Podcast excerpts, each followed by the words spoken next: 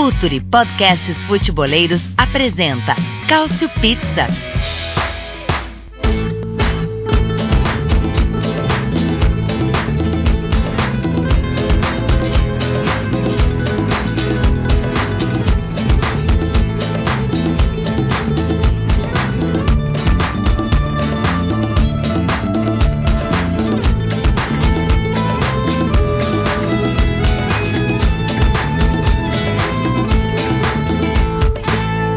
Sejam bem-vindos a mais uma edição do Culture Pizza, o de número 58. Rapaz, 58 edições é bastante coisa para um programa quinzenal, né? Dá para dizer que temos estrada, temos rodagem.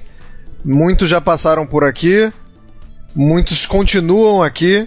E é um prazer fazer parte desse, desse grupo que continua por aqui, falando sobre o futebol italiano, falando sobre o Calcio, trazendo muita coisa boa pra, para os amantes do futebol italiano.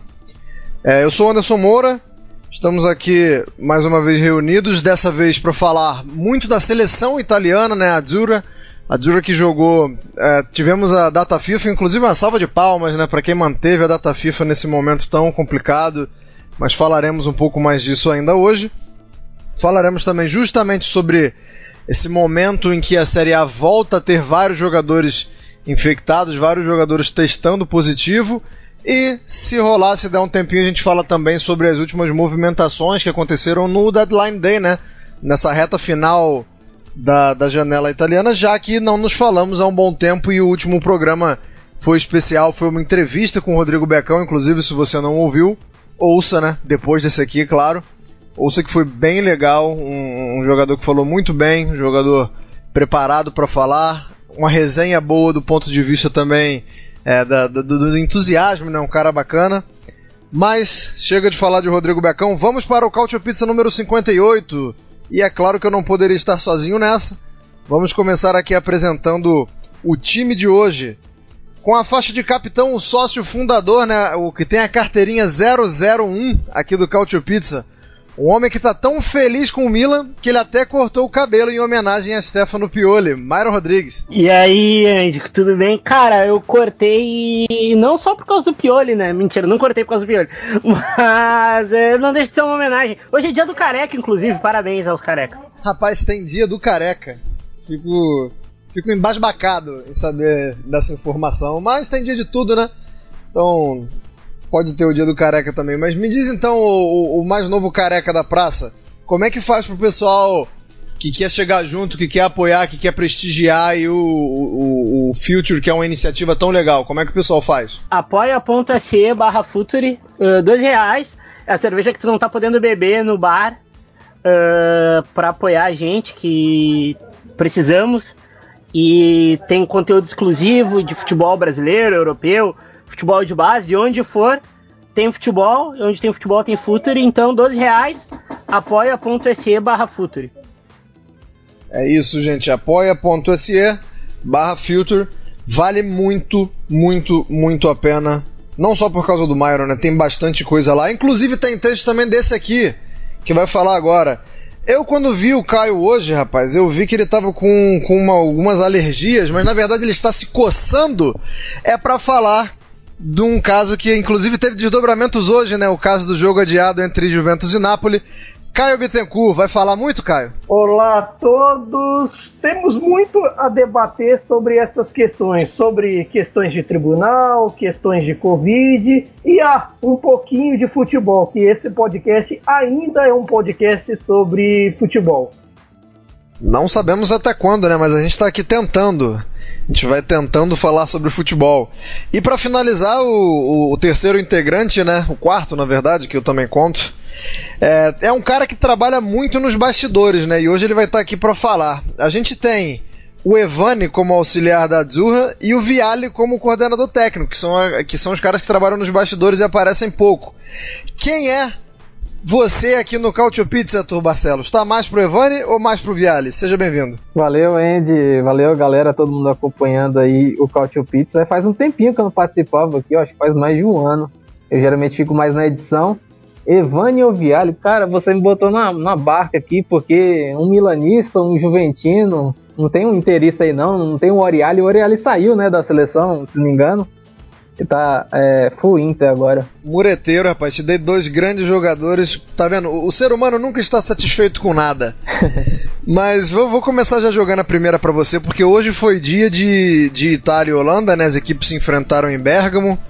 É, e a gente viu talvez algumas coisas que a gente já tinha visto em outros jogos, mas vamos entrar mais a fundo com você. Eu queria falar, queria que você começasse falando é, como foi o Pellegrini, né? Porque foi acabou, acabou que foi um jogador que teve muito destaque no jogo de hoje. É, atuando em uma, em uma posição e uma função que a gente não está acostumado a ver ele na seleção, né, substituindo ali o Insigne, é, bastante agudo pelo lado esquerdo. Queria que você falasse um pouquinho do, da atuação do Pellegrini Holanda. É, o Pellegrini marcou o gol do, do, que, que, ia dando a vitória, né? Depois a Itália sofre o empate logo depois.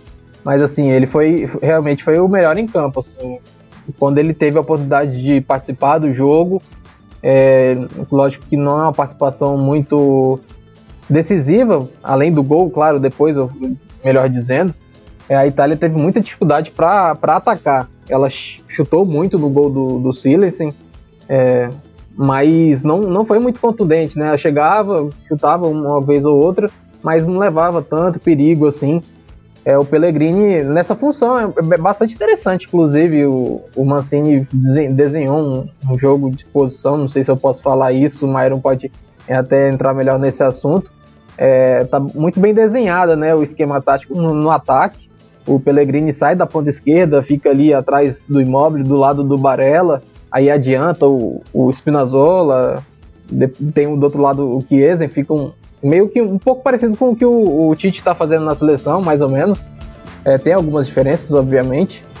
Mas o Pellegrini, sim, eu, e até uma surpresa ele nessa função para mim. Eu esperava outro jogador, um jogador mais acostumado a, a ficar mais ali na, naquele espaço.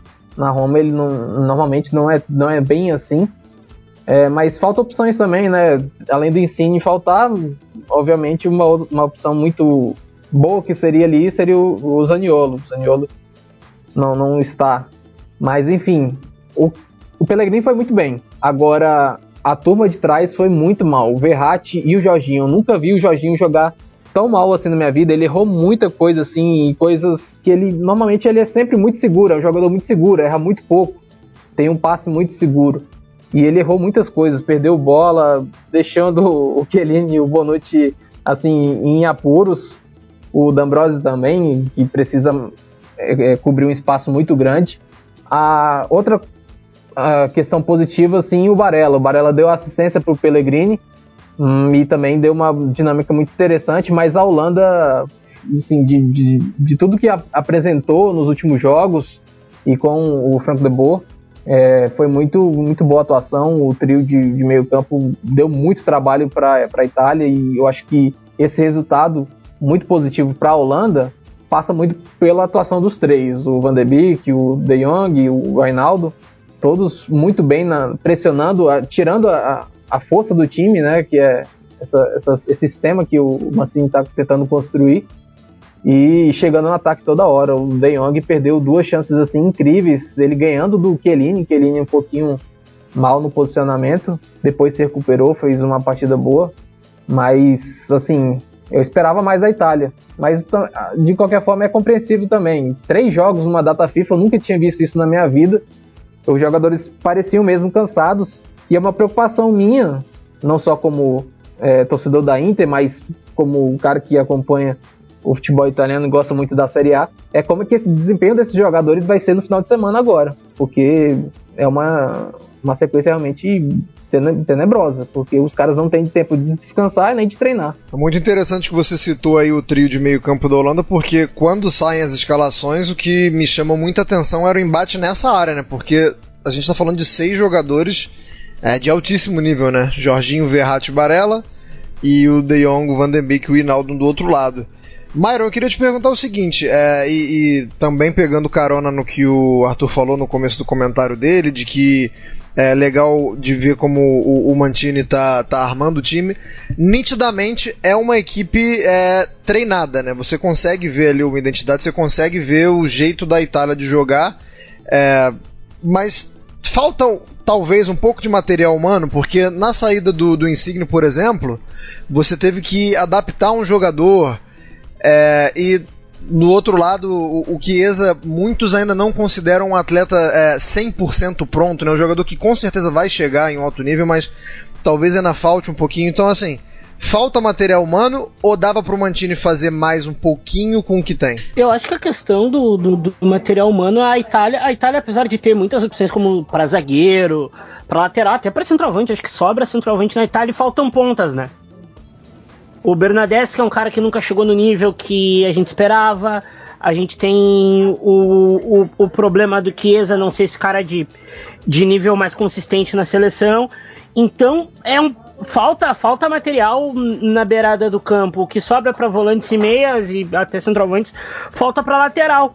Mas o Chiesa, ele a, aparenta sentir uh, muito o jogo na o jogo pela seleção, né? Toda a personalidade, toda a personalidade que ele tem pela Fiorentina, acho que falta um pouco ainda na Zurra. Não sei se vocês concordam com isso. É, inclusive era um ponto muito levantado nessa ida dele para Juventus, né, falando que talvez fosse algo benéfico por disputar competições europeias com a Juventus e, e, jogos de mais pressão e de mais visibilidade poderia refletir na seleção italiana. Pelo menos foi eu, eu cheguei a ler alguns comentários em relação a isso. É, Caio Bittencourt, eu queria saber o seguinte: temos um copo temos um copo, certo? Na Itália. É, você enxerga a metade cheia ou a metade vazia? A metade cheia é a invencibilidade, né? O time segue aí a 18 jogos sem perder. Alguns maldosos diriam que é uma invencibilidade parecida com a do Luxemburgo no Palmeiras, porque na Nations League, especificamente, é, o time tem, tem a invencibilidade, mas tem uma vitória em três empates. Então você enxerga isso como algo bom? Ou você vê a metade vazia do copo que é o time da Itália desperdiçando oportunidades de pontuar, é, principalmente em casa, né, não foi capaz de bater a Bósnia, agora não foi capaz de conseguir uma vitória contra a Holanda. Qual metade do copo você vê, Caio? Olha, eu sou um pessimista por excelência. Vocês sabem como eu sou chato com esse tipo de coisa. Então, nesse caso, eu acho que pesa muito para quem quer ir à fase final, para quem quer ir ao Final Four da Nations League, uma boa oportunidade para se pensar em título, porque o título da Nations League agora vale também não tanto quanto da Euro, que é a Vedete, ou muito menos que a Copa do Mundo, mas é um título importante a se pensar para as seleções europeias. Para um recomeço, para condições, é, para as condições da Itália, é um pouco complicado e assim, eu não vi muito do. Eu confesso que eu não vi muito do jogo dessa quarta que estamos gravando com a Holanda, mas eu vi o jogo com a Polônia no domingo e eu achei assim a atuação mais horrorosa do período Mancini. Eu senti 90 minutos de desperdício de ambas as partes. Porque o ataque não funcionou, o ataque de nenhum dos dois. É bem verdade que a, atuação defensiva da Itália no domingo eu achei uma atuação de, defensiva boa, mas a atuação ofensiva, com o Belotti comandando o ataque no, no domingo, nessa quarta foi imóvel, não agradou. Até cheguei a, pen, a pensar que pela atuação do Belotti, de repente é, o, o Mancini comece a olhar com outros olhos, comece a olhar com mais carinho um, um Caputo na Euro 2021. Pô, vamos ver ao, ao, à medida que as coisas forem acontecendo na temporada também. Tem a questão Chiesa, que no primeiro jogo com a Polônia ele jogou meio assim, meio ala, meio ponta, um pouco mais recuando, mas à medida que ganhava campo chegava, mas também não chegava é, chegava tão bem ao, ao, ao, ataque. Então vai depender até, até da evolução desses jogadores ao longo da temporada. Porque olhando até o nível de atuações dessas seleções, você vê o quão absurdo foi ter essa data FIFA nessas condições de, de temporada, nessas condições de mundo que vivemos. E aí depois a gente vê o que, o que acontece com a turma indo para cima e para baixo na Europa afora, Américas afora, e e os caras são otimistas. Eles tratam é, jogador de futebol como artista de circo. Então fica complicado de analisar até por conta disso. É verdade, inclusive na, na delegação italiana rolou um, um, um falso positivo, né? O El Sharawi, o Stefano El Sharawi, é, chegou a ser previamente cortado né, desse confronto, acabou nem entrando em campo hoje, mas é, depois foi anunciado que não era um positivo, foi um falso positivo e aí é, acabou ficando liberado para atuar, não, não, não, jogou por opção do Roberto Mantini agora. É, a gente ainda vai gravar até, até que a Itália jogue novamente, né? Daqui a um mês a Itália vai fazer os dois jogos que faltam para o fechamento dessa, dessa fase de grupos da Nations League. Mas eu vou aproveitar que está quente e vou jogar a, a batata quente para vocês. A Itália pega a Polônia em casa e a Bósnia fora. Tem muita chance de dar errado ou vocês acham que a, a Itália tá bem encaminhada e aí com uma vitória ali contra a Polônia, depois a gente vê o que acontece contra a Bósnia fora, é, pode ser com a combinação de resultados que passe. Vocês acham, vocês acham que tá, tá bem a situação da Itália, tá boa? Ou que vai azedar? Eu acho que, cara, com quatro pontos passa. Não pode. Uh, tem que pontuar. Eu acho que eu não sou os caras do, do ah, empate, jogar por empate, porque a Itália que, eh, nessa reestruturação vem jogando bem. Então não pode se, contar, uh, se contentar com um empate, sabe?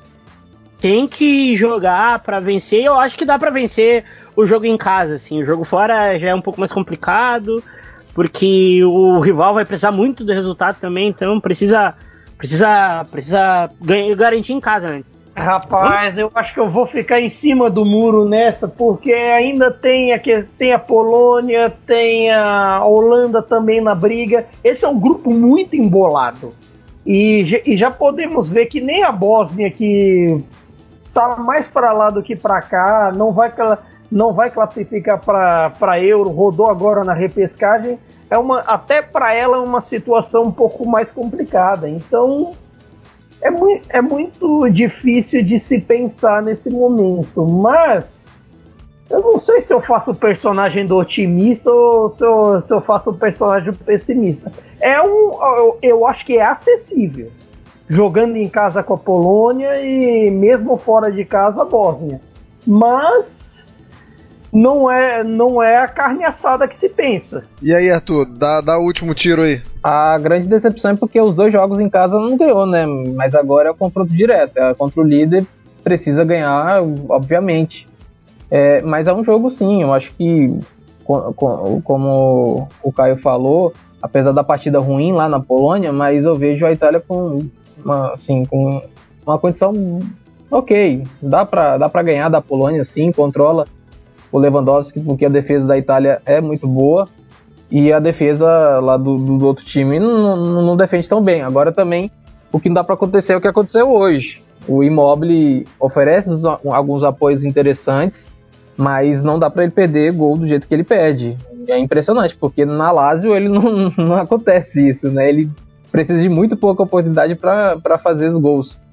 E o Belotti também oferece os apoios interessantes, mas quando entrou não, não aproveitou a chance. E aí que fica a expectativa pelo Caputo, talvez, ele apareceu só em amistoso, é, de talvez ele, o Mancini apostar nele. Mas eu acho que dá sim. Dá, vence a Polônia em casa e a, a Bósnia, como o Caio também falou, já era. É isso, e só para recapitular aqui, é, a Itália pega a Polônia no dia 15 de novembro, depois decide ou não né, a classificação, não sabemos como chegará lá, contra a Bósnia, fora de casa no dia 18 de novembro. Essa é a situação da Adzura e são os próximos confrontos, os próximos compromissos da Adzura. Agora vamos falar do assunto que o Caio estava se coçando para falar.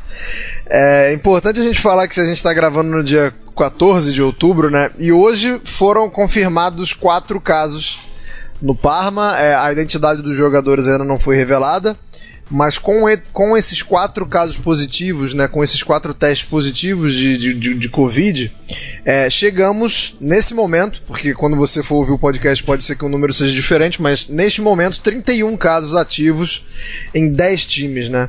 É, não, vou, não, não me deu o trabalho de procurar casos que, que já foram, né, casos ante é, é, anteriores, que aí o número seria muito maior, mas vamos falar do agora, esses 31 casos. Então, pra, eu acho que além do, desse número de 31 casos em 10 times, o que ficou marcado né, nessas últimas semanas, Caio, foi o, o confronto cancelado, né, o, o, confronto que foi que não rolou entre o Juventus e Napoli. É, eu já vou dar um palpite, porque saiu uma decisão hoje, eu vou deixar você falar da decisão e de todos os desdobramentos. Eu acredito que o Napoli consiga recorrer em relação à realização do jogo. Eu, essa é a opinião minha. Acredito que o Napoli consiga pelo menos é, enfrentar a Juventus. É, até porque isso envolve uma questão de televisão, né? Acho que, que, que é, é um confronto muito antecipado por quem transmite o campeonato. Mas Queria que você falasse bastante sobre isso aí, sobre as decisões que foram tomadas hoje. É, se quiser falar do caso das horas anteriores ao jogo também, a bola é toda sua. É difícil até começar porque é uma situação que é errada do começo ao fim. Porque se você for, for, prestar atenção na decisão dessa quarta que a gente grava o podcast, e depois de tudo que aconteceu, era até uma decisão já esperada desde o domingo da partida.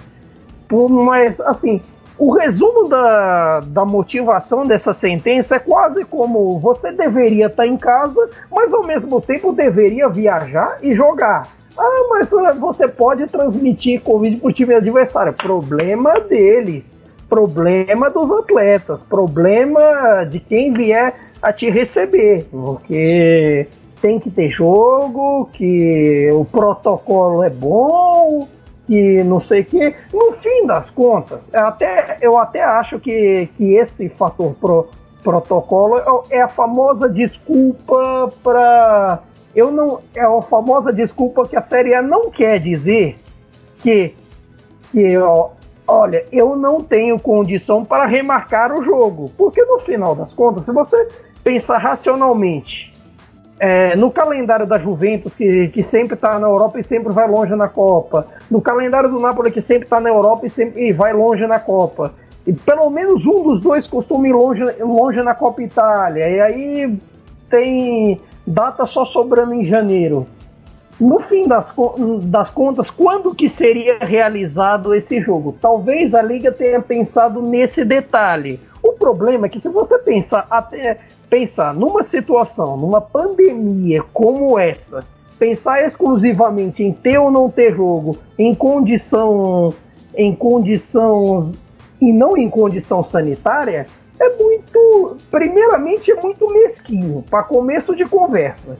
Segundo que é uma relação de, olha, eu estou ganhando dinheiro que se fodam os artistas do meu espetáculo. Tanto faz. Porque nesse caso, o que, é, por que, que saiu a decisão da SL? Para quem não sabe, é a Autoridade Sanitária Local, é, é a sigla para cada região da Itália tem, tem a sua. A Campania, que é onde fica Nápoles, tem a sua. Do Lázio, que é onde fica Roma, Toscana, Florença e por aí vai. E ne, nesse caso, o Napoli, mesmo com os testes positivos do Zilinski e do Elmas, iria jogar. O Napoli já estava no aeroporto. Não é porque o Napoli, ah, que poderia muito bem o Napoli chegar e, ó, não tenho condição de ter, não tenho condição, porque seria uma situação justa para proteger a saúde do, do, dos seus atletas e dos atletas adversários é, de, de não ter jogo. O problema é que esse, esses dois atletas do Napoli tiveram contato com 22 infectados no Genoa. Tiveram o, o elenco quase todo do Genoa este, esteve infec, infectado.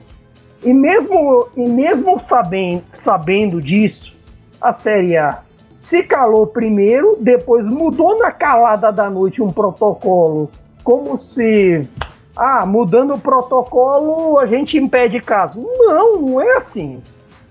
Não é assim. E, e o problema é que a CIA entendeu que o protocolo tinha uma falha, entendeu que, que tudo isso, que não adiantava, que o protocolo é feito para jogar, é, pensando em jogadores que eventualmente saiam, que não cumpram as medidas e que eventualmente ah, para situações como vamos citar um exemplo da Bundesliga que teve um técnico, não lembro de quem agora, que ele simplesmente saiu para comprar uma pasta de dente, aí ficou fora por um tempo, porque ficou fora por um tempo da bolha, porque furando a bolha é, você correria risco de contagiar os outros os outros do time. Não é uma situação. Isso foi o, foi o Reiko Herrlich do, do, ah, do Augsburg, eu acho, se eu não me engano. Isso, do, do Augsburg, bem lembrado. Mas o problema é que se falou tanto de bolha desde domingo para tentar justificar o injustificável, é que não existe bolha. E como você vai fazer uma bolha? Como você vai segurar todo mundo andando para cima e para baixo? Dentro do país já é complicado. São situações bem diferentes. São situações que agora, ao contrário de, o auge da pandemia na Itália cresce mais no sul, cresce mais na Campânia, cresce mais na Puglia, e não cresce tanto na Lombardia, que foi o, foi o ápice da chamada primeira onda, que agora estamos na segunda. Agora, agora cresce de maneira diferente e são quase dois países, um diferente do outro, por N razões. E aí já se arrisca, já é complicado pensar isso. Agora, imagine você pensar isso viajando Europa toda hora, que vai começar a Champions League, vai começar a Europa League. Imagine você pensar isso com data FIFA. Não tem como. E, e outra coisa. Por sorte, o Napoli só teve o Zilinski e o Elmas infectados. Mas se dentro deles há um super transmissor, como foi o caso do, do Genoa, Obviamente não sabemos qual desses 22 pode ter sido o super transmissor, que, que, que teve uma carga vi, viral maior. E isso, isso de super transmissor já, já se fala, falaram cientistas, médicos, já se falaram tudo quanto é tipo, tipo de gente. Mas a Série A quer ignorar. É quase como dizer, tanto faz vocês, vocês que jogam, eu não posso perder o meu campeonato eu não posso perder o dinheiro da televisão, dos patrocinadores, dos fundos que querem, que querem investir no meu campeonato, vocês que se dane. DWO e que se vire. Ah, mas é, eu tenho infectado. Se dane. Porque o que basicamente a Série quer fazer é isso. É claro, é uma decisão que no tribunal tem recurso, que vai longe, eu acho até que é capaz até de ir para o Tribunal Arbitral do Esporte na Suíça, dá mais confusão ainda. Mas é uma decisão puramente política. E no fim, assim, muito se fala da, da Juventus também. Tanto o Juventus quanto o Série A, nesse caso, deram uma de João sem braço. Porque a Juventus foi lá, fez o papel dela, se apresentou, beleza, a gente sempre segue as regras, mas no dia seguinte estava todo mundo furando quarentena, todo mundo. Pediram é, no sábado para fizeram o tal isolamento fiduciário que, to, que todo elenco devia seguir, é, toda toda toda a comissão técnica devia seguir por causa dos dois casos no, no staff da Juventus e tava lá todo mundo indo para cima e para baixo da seleção. É de bala na América do Sul, é Cristiano na, na Europa. Claro, havia também a data FIFA que, que criou essa aberração, mas ao mesmo tempo também o Covid ele não escolhe se você se você vai jogar data FIFA, se você vai jogar Champions, o Covid simplesmente vai e acontece. E outra é, coisa. E acontece muito, né? é, pois é. E quem, e quem teve quem teve amigo, parente, ou mesmo teve essa desgraça de doença, sabe o quanto é difícil. Dito isso, até para pincelar, ou talvez fale mais à medida que vocês forem falando, é, a Série A é a única liga nem mesmo a CBF faria isso, nem mesmo a AFA, nem mesmo essas entidades que pertencem à Comebol, à CAF ou qualquer que seja, ela criou um modelo onde ela acha que é maior que o Estado, onde ela acha que uma entidade estatal, o que prevê no regulamento dela, veja bem, está no regulamento dela que se for uma entidade estatal a proibir, o protocolo dela não vale Fique claro que é o grande motivo da confusão. Ela se acha maior do que uma do que uma atitude estatal. Pois bem, aí fica muito complicado fica muito complicado. Bastante. E eu, eu, gostei de uma frase que você utilizou aí, quando você estava falando de bolha, que é não existe bolha. E porque o, a discussão, a grande discussão da Juventus, é, que, que, concordo com você no primeiro momento, é, se comportou talvez como qualquer clube deveria se comportar, mas aí começa a, a querer Tava tentando procurar uma expressão mais educada, mas começa a querer cagar regra quando insinua que o, o time da Juventus é, obedecia as regras e que talvez o Napoli não fizesse isso. Agora, o Arthur, esse time da Juventus que fala que, que obedeceu tudo, tem dois infectados. É, é muito difícil e, e muito improvável que, que, a transmissão, que essa infecção, ela tenha sido dentro da própria bolha da Juventus. Ok que são o Cristiano Ronaldo e o McKinney, o Weston McKinney. Mas é, cai por terra esse discurso do André Agnelli, que, que basta o time é, se blindar e, e, seguir as regras, ou ele ainda assim ele vai continuar argumentando isso e vai jogar a culpa para a data FIFA? É, é uma situação muito complicada, mas assim, vendo, eu, eu trabalho aqui numa rádio em Goiânia, eu vejo muito a realidade daqui dos clubes, e a gente teve é, um surto em um clube daqui e em um outro também teve muitos problemas com isso. É, não propriamente um surto, mas teve dificuldades com relação a isso. Cara, não, você não consegue garantir a segurança de ninguém. Pode fazer isolamento e tudo mais, mas não, não tem como você garantir segurança porque uma hora você vai ter que sair daquela do seu ninho ali, do, do CT, vai ter que ir para o estádio, vai ter que ir para o aeroporto. É, você vai estar sujeito ao vírus é óbvio que a gente não vou falar cobra, né? O que, que a gente é para cobrar é, atitude de jogador, mas também decepciona um pouco, especialmente no período das férias, com tudo o que estava rolando no mundo e ver jogador assim largar de mão, né?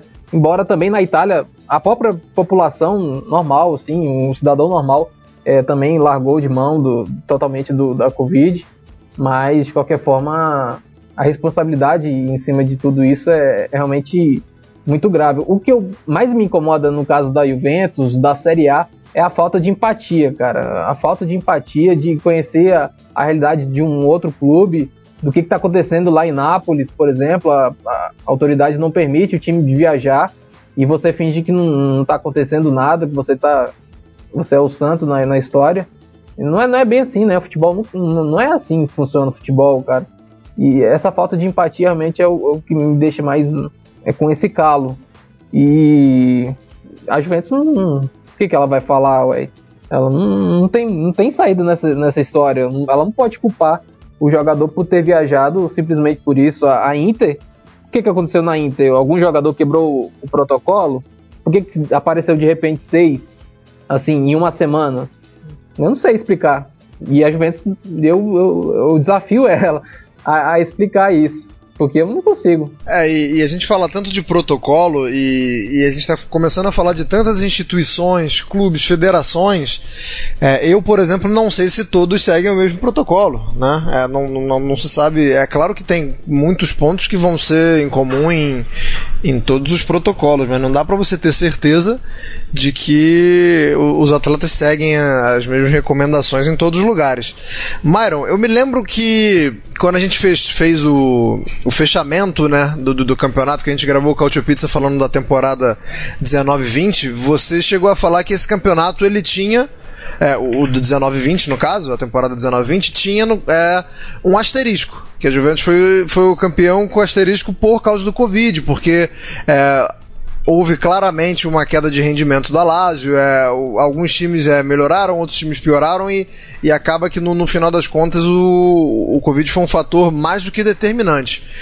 O, a temporada 2021, para você, ela já tá também com esse asterisco? Ela vai ter um asterisco ou não vai ter? O pessoal vai conseguir é, consertar tudo? Eu sou bem descrente, assim, eu sempre falo, mesmo com o Milan, entre aspas, beneficiado, eu acho que vai, é, vai ser uma temporada com asterisco de novo, porque é muita gente uh, fora do campeonato por causa do, por causa do corona. Por exemplo, a gente pega o Milan que conseguiu recuperar uh, gente importante para o clássico e a Inter já vai ter gente fora por causa disso, sabe? É um absurdo, é um absurdo, não digo rolar o campeonato dessa forma, sabe? Mas o protocolo não ser o suficiente para deixar o pessoal seguro para jogar futebol, sabe? Uh, e, e, também é impossível tu colocar 20, 20 times uh, numa bolha como fez a NBA, sabe? É um campeonato com, que já começa com asterisco e dependendo de como continuar, ali quando desenrolar 10, 12 rodadas, continuar assim, cara, é um asterisco gigantesco já no campeonato. É, eu acho muito curiosa, curiosa a regra de que um time só pode ter direito a um, um jogo, né, pra anulado ou adiado e teria que ter 10 então, jogadores.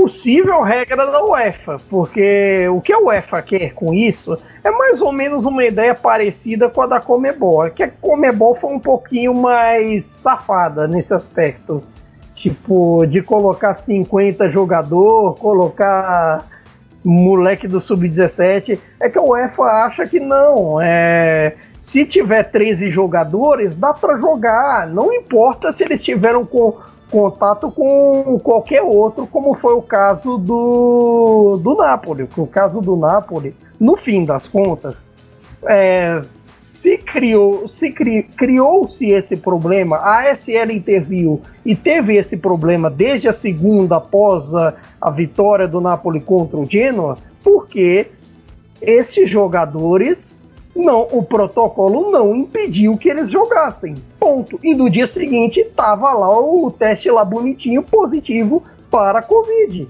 Esse que é o ponto.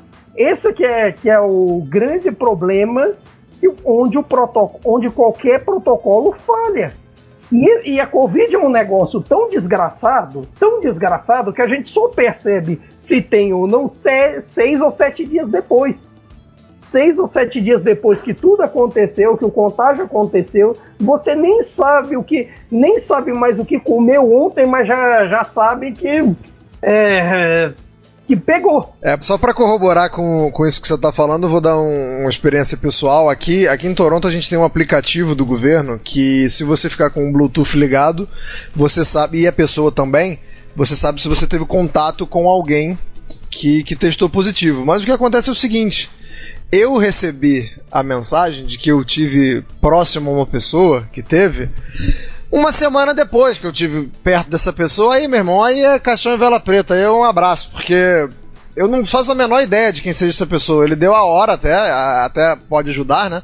Eu sei onde eu estava naquela hora, mas é um, é um fluxo de pessoas que, enfim, é, só, só, corroborando com o que você falou, é, é, é, é uma doença que você não tem um. para você rastrear, você perde muito tempo e aí o contágio já, já foi feito e para mais de uma pessoa ou para dezenas ou centenas de pessoas. Selada final, um, um, ponto sobre o julgamento. No julgamento, ele é, a decisão do chamado judice esportivo simplesmente citou o fato do Napoli ter da, da SL supostamente ter comunicado que não dava para ter jogo duas, às duas horas da tarde do domingo. O problema é que o comunicado da, da SL saiu às 8 da noite de sábado. Ou seja, ou eles estão, ou o judice, primeiro, ou o judice esportivo tá dando uma de João sem braço, ou alguém estava em coma, alguém resolveu ir para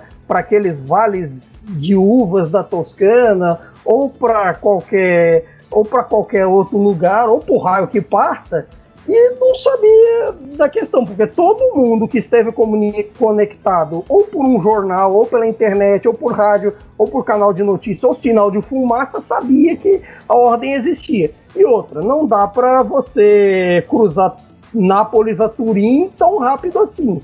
Sem falar que o próprio Genoa, vale dizer, o Genoa, no dia do, dos casos positivos contra o Napoli, viajou no dia do jogo.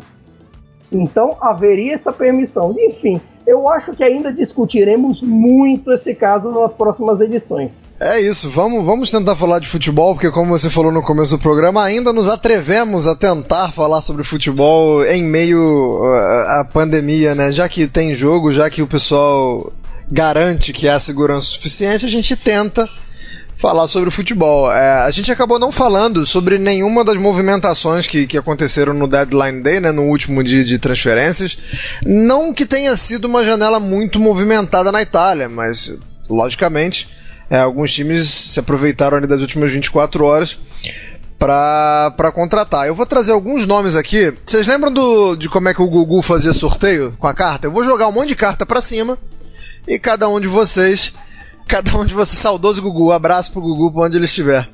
E eu vou jogar as cartas para cima, cada um cata uma e vocês podem falar. Porque o que rolou na Itália no último dia da janela foi o seguinte: foi o Smalling indo, enfim, para Roma, né, voltando, né, digamos assim, para Roma.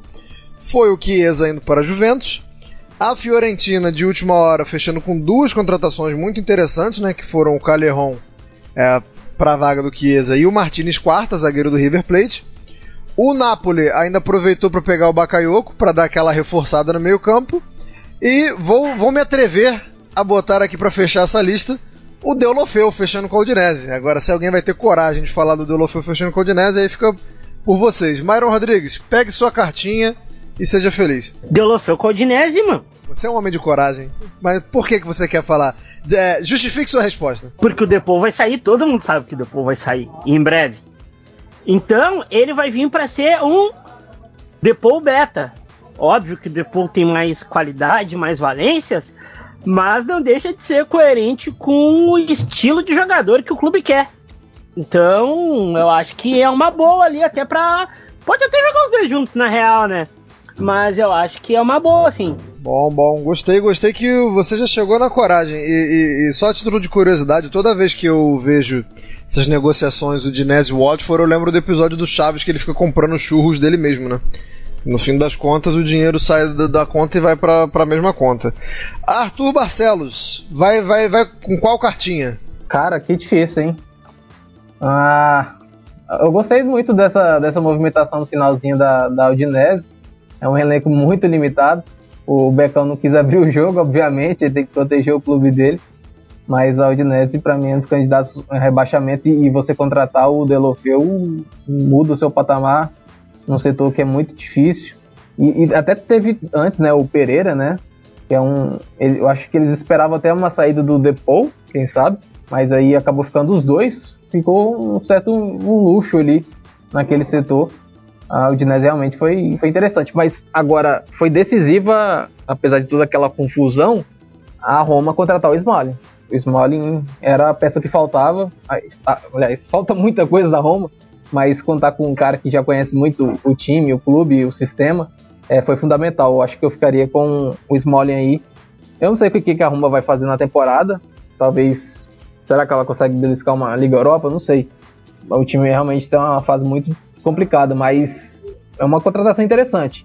Eu gostei também do Borra Maioral, tava descendo aqui, tava vendo outras movimentações e, essa foi no finalzinho. É, Boa. Eu esperava ele na Lazio, saiu aquela especulação no mês, mês anterior, é, acabou não rolando. E é um, eu gosto dele, eu vejo tem muita gente criticando ele é, quando rolou as especulações. Acho que por causa daquela passagem dele no Real Madrid, mas nos outros times, no Levante, ele é, mostrou uma utilidade muito interessante. Ele não vai ser um cara de 15 gols na temporada, mas vai te ajudar assim a, a ter mais competitividade entrando no segundo tempo, enfim. O, o mercado da Roma no finalzinho, apesar de toda aquela confusão, é, melhorou um pouco a situação do time, que não é fácil. É isso, Borra Maioral que chega pro ataque da Roma, que já tinha o, o, reforço, não nesse finalzinho de janela, mas já tinha o reforço também do Pedro, né? Então acredito que pode ser uma dupla interessante aí. Gostei que você trouxe essa carta surpresa. Você é quase o Yu-Gi-Oh! Você tirou uma carta que ninguém viu. Caio Bittencourt, Caio Bittencourt, qual, com qual você vem?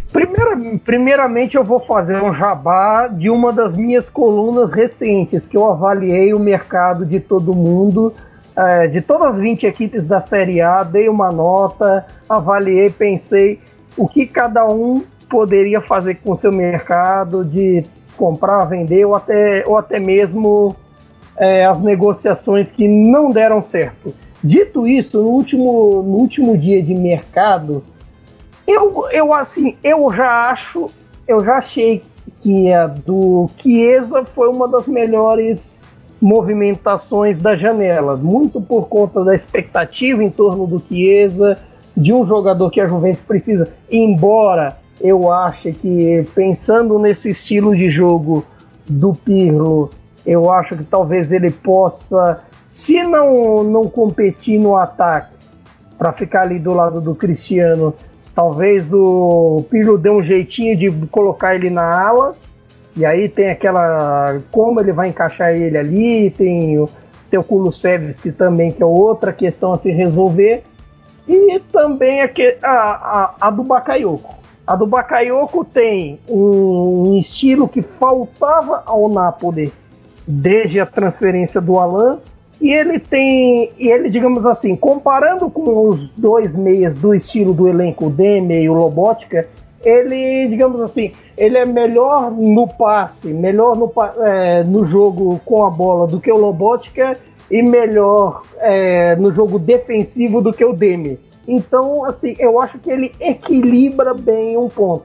Vamos ver, vamos ver como será o reencontro com o Gattuso. Se vai ter um fuck-off é, na relação ou se não haverão focó. Beleza, cada um deu, deu sua opinião aí. E você que é torcedor da Fiorentina, você que é torcedor Viola e ouve o Cautio Pizza, tá liberado para descer o cacete nos caras. Porque eu trouxe duas opções aqui para eles falarem, né? O Calerron e o Martinez Quarta. Ambos foram ah. ignorados. Não, não, não, não, vamos ignorar. Primeiro que eu não, não posso ignorar Calerron é, pessoalmente, porque é um jogador que eu amo por razões óbvias demais para serem citadas.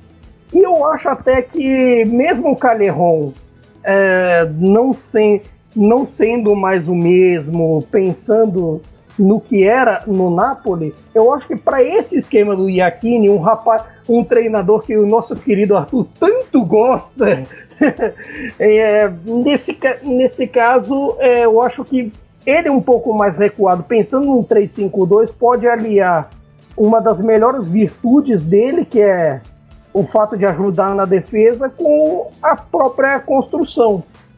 A questão é ver agora se ele vai participar da fase terminal como, como sempre foi o bom da carreira dele, que era sempre na imaginação na imaginação de qualquer jogada pela esquerda do Insigne, era sempre imaginando o Calerron indo completar e finalizar. É isso. Agora sim o torcedor da Fiorentina pode ficar feliz. Não metam pau nos caras. Todo mundo aqui ama a Fiorentina. Talvez todo mundo. Vocês me devem essa. É um grupo, é um, é um grupo que é pró-Fiorentina, pró-Atalanta, e a gente respeita muito os outros clubes, tirando Geode, que é um anti-Atalanta já notório. vale dizer. Temos até um torcedor do Hellas Verona, não dá para dizer que a diversidade não é respeitada aqui no Cautio Pizza, o nosso Biratan Leal. E Laziale, esse Isso. é tão engraçado. A gente tem. O meu xará gosta da Samp, tem a gente tem milanista, juventino, napolitano, romanista, interista, mas tem até Diallo mas não tem torcedor da Lazio. É Vou trazer um torcedor da Lazio. Vou trazer um torcedor da Lazio nas próximas, nas próximas edições. Essa aqui vai chegando ao fim agora. E muito obrigado a quem ouviu a gente até aqui. Muito obrigado a todos que participaram. Caio, Myron, Arthur, podem já se encaminhar para suas considerações finais. Ô Myron, eu sei que você gosta muito dessa, das duplas quando formam um nome só. Então assim, eu queria pedir a sua consideração final, mas eu já queria perguntar para você se essa dupla Ribéry e Calerron é melhor a dupla Calerry ou a dupla Ribéron? Ribéron, mais maneiro, mas sei lá por quê, mas mais maneiro sim. E a consideração é que o Milan vai ganhar um clássico depois de, sei lá, 15 anos não lembro quando foi o último, mas acho que a gente ganha esse com o gol do, dele, do, do Ibrahimovic. É, depois dessa frase aí eu só poderia pular pro Arthur Barcelos. Arthur, você tem o direito não só a fazer sua consideração final, quanto também o direito à réplica. Hum, assim, eu, eu tenho uma parte que, por mais que me, me doa, é, eu posso concordar, porque a, a Inter vai chegar na, nesse clássico numa situação realmente muito difícil, além dos desfalques que ela tem por conta da, da, da Covid. é o que eu falei antes, quando a gente falou da, da seleção italiana. A condição física dos jogadores não vai ter tempo de treinar. A Inter vai ter um dia de treino, que vai ser na sexta-feira, uh, e vai, já vai ter o jogo depois. Então, não sei o que, o que o vai conseguir extrair do grupo. Vai chegar todo mundo cansado e todo mundo jogou muito nessa, nessa última data FIFA, na quarta-feira, principalmente. Quase todo mundo jogou assim os 90 minutos. É, muita, muita gente até jogou bem, mas se dedicando e tudo mais. Eu até brinquei é, com Alexis Sanches é, dele tomar sempre paulada na, na, América do Sul e ele volta um pouquinho arrebentado pro clássico, é um cara que sempre faz a diferença quando entra no segundo tempo na Inter, mas realmente é, é a chance mais clara que o Milan tem de vencer no, nos últimos anos.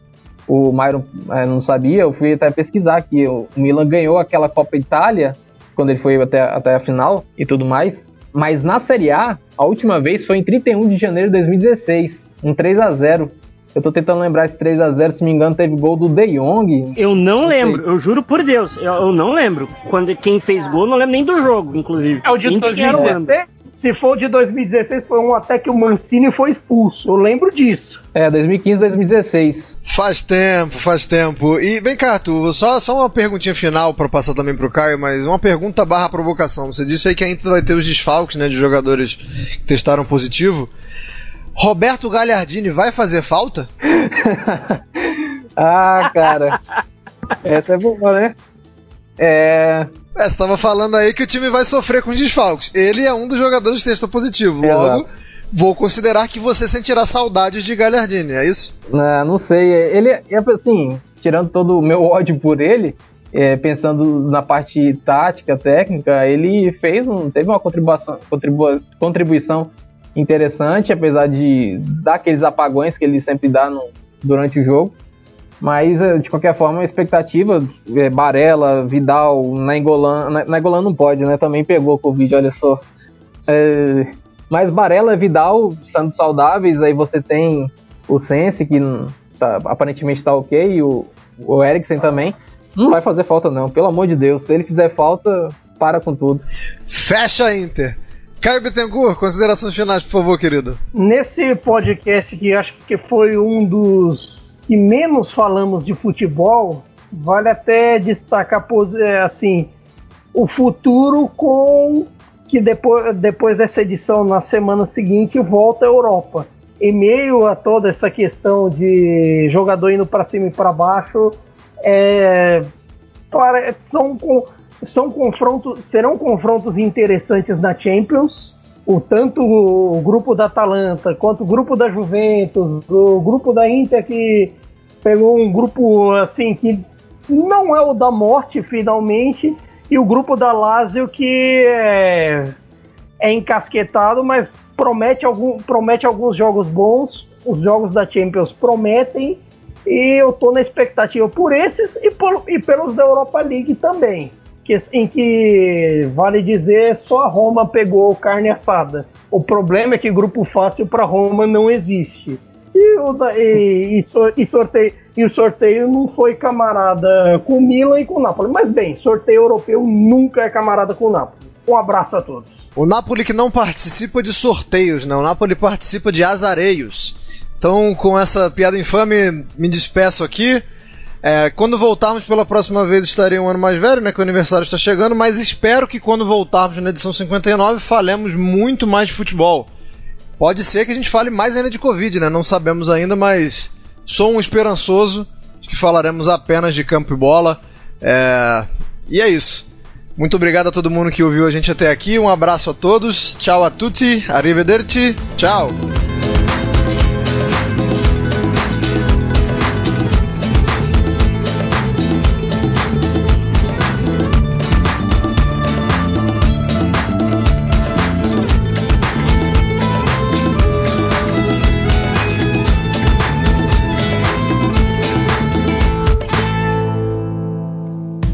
Futuri apresentou Cálcio Pizza. Acesse www.futuri.com.br e pense o jogo.